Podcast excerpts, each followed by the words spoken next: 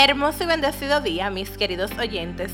Sean todos bienvenidos a este espacio Lifetime Psychology. Permítame presentarme para los que son nuevos en este espacio. Mi nombre es Natalie Flery. Soy estudiante de término de la carrera de psicología en la Universidad Dominicana OIM. Y para mí es más que un placer el poder compartir a través de este medio con ustedes y brindarles un espacio en el cual puedan adquirir conocimientos encontrar paz en situaciones que se asemejen a su vivir y dar a lugar la conciencia en todos los temas que compartiremos en cada episodio. Iniciaré este podcast con una frase anónima que dice, la dependencia es tan fuerte que complacemos al grado de permitir que el otro nos consuma la vida y estamos felices creyendo que es amor. El apego a otras personas y la idea errónea de amor es tan recurrente que escuchamos a personas decir que su vida depende de su pareja y que el amor y la necesidad que tienen de esto va más allá que el valor a su vida propia. El tema que compartiré con ustedes el día de hoy es la dependencia emocional. Podemos definirlo como un estado emocional el cual se caracteriza por el apego obsesivo que opera mediante mecanismos de refuerzo positivo, generando dependencia psicológica en el sujeto. Aunque parezca increíble, estas personas tienen un patrón de dependencia emocional. Se observa en estas personas a lo largo de su vida y con casi todas sus parejas. Siempre optan por buscarlas con las mismas características, con un carácter dominante hacia el egoísmo y el narcisismo, también posesivas, autoritarias y déspotas. La necesidad de afecto básico que todo ser humano necesita se convertirá en dependencia emocional cuando las conductas que sean desplazadas para satisfacerla son tipos patológicas, es decir, que constituyen una enfermedad o síntoma y desproporcionadas que no tienen una proporción de vida. Según Spinoza, existen tres tipos de afectos básicos, de los que derivan todos los otros, estos son la alegría, la tristeza y los deseos. Cuando la felicidad de un individuo está supeditada en exclusiva a una persona, el sufrimiento es completamente inevitable. Los apegos insanos y obsesivos es el mayor detonante de malestares, boicoteos y pérdida de autoestima. Los dependientes emocionales poseen muchas características, entre las más destacadas podemos mencionar su felicidad depende de su relación de pareja. Su pareja es su mundo y solo estando a su lado tiene felicidad por completo. Sus emociones dependen de manera directa a estar con esa persona. Necesita su pareja en todo momento. Cuando está sin su pareja se siente solo. La soledad no es su amiga. Y más cuando depende de su pareja. Es como un cachorro sin su amo. Entristece a cada momento y su fragilidad denota. Es posesivo con su pareja. Las personas posesivas sienten miedo ante la posibilidad de perder al otro y les lleva a querer poseerlo para evitar que esto ocurra. Estos sufren de celos, desconfianza, estrés e infelicidad. Se siente inseguro cuando su pareja hace cosas sin él.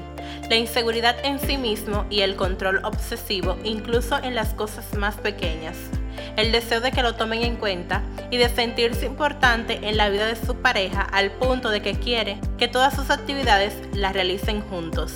Actividades sociales, laborales, familiares, ya que si su pareja no lo incluye, se siente inútil, desplazado y en el peor de los casos reemplazado por otra persona. Se olvida de sus metas individuales solo por enfocarse en las metas de su pareja haciendo sacrificios innecesarios solo para mantener contenta a la misma. Su meta es complacer y dar el 100%, teniendo en cuenta las características egocéntricas de su pareja. Sus metas y propósitos a futuro se convierten en temas secundarios, en una lista de quehaceres, dando paso al primer lugar todo lo referente a su pareja como máxima prioridad y los logros que realiza su pareja quiere atribuírselo a él, diciendo, esto lo logramos juntos, esto es nuestro, este premio fue con nuestro sacrificio. Pero la realidad es que la atribución solo es para su pareja y éste dará alarde de todo. Deja de gastar y prestar tiempo con otras personas, poniendo de lado las personas que le importan, con tal de dedicarle todo su tiempo a su pareja. Su tiempo es completamente invertido en su pareja, aunque la misma no lo haga con ella. Se olvida de socializar y de compartir fuera de su relación, considerando a su pareja como su único amigo y compañía. No toma sus propias decisiones sin la aprobación de su pareja. Es un niño pequeño sin decisión ni juicio propio, siendo su pareja su guía y dueño. Es bueno involucrar y compartir nuestros deseos, sueños o metas con nuestro compañero de vida, pero un dependiente emocional hace que sus decisiones vayan de la mano de su pareja, así que su futuro, vida social, económica, dependerá del sí o del no que su pareja le dé. Es capaz de hacer cualquier cosa con tal de que su pareja no se vaya de su lado. El sacrificio no es una opción, hacerlo no importa. Su salud, tanto física como mental, en estas situaciones se pone en juego, al punto que no le importa su vida misma, creyendo que el pertenecer a esa persona y obedecer sus condiciones es mejor que el amarse a sí mismo y cuidar de sí cree que la vida sin su pareja sería más infeliz a pesar de que poseen una relación tóxica. Estas personas olvidan por completo el amor propio y no dan al lugar que la felicidad de ellos se encuentra dentro de sí misma y no al lado de otras personas. Como anteriormente mencioné, existe un perfil de la pareja a la que se vincula el dependiente emocional, con el cual se tiene atracción a este y se caracteriza 1 Autoestima elevada. Son personas con un autoconcepto positivo en muchas ocasiones por encima de lo normal. Se sobrevaloran a sí mismos y menosprecian al dependiente. Son egocéntricos, soberbios y arrogantes. 2. Rol dominante. Adoptan en la relación de pareja una posición superior, reforzándola a través de comportamientos hostiles y despectivos hacia el dependiente. 3 muestran poco afecto por su pareja. Son manipuladores, mentirosos y posesivos. Exigen exclusividad y fidelidad por parte de su pareja, pero ellos no se aplican para esto. Número 4. Es frecuente que padezcan el trastorno narcisista de la personalidad. Este se caracteriza por una completa exageración patológica de la autoestima e infravaloración de los demás. 5 y último, habilidades sociales tienen un cierto encanto interpersonal, son ingeniosos y tienen sentido del humor. Estas relaciones conllevan una fase en la que el dependiente y el dominante enlazan por esta última característica, que posee sus habilidades sociales. El dependiente siente alegría de conocer a alguien al cual se va a entregar, fantaseando y creando expectativas de un futuro, incluso con una primera cita. Seguido a esto que la relación inicia, da paso a la fase de sumisión. Aquí el dominante se convierte en el centro de todo, idealizándose y todo lo que quiere es consumición. Hace justificación de sus actos y el dependiente emocional le permite todo. En esta fase comienzan las descalificaciones, los desprecios y menosprecios, las humillaciones, frutos del autoengaño y del aferre emocional que tiene el dependiente.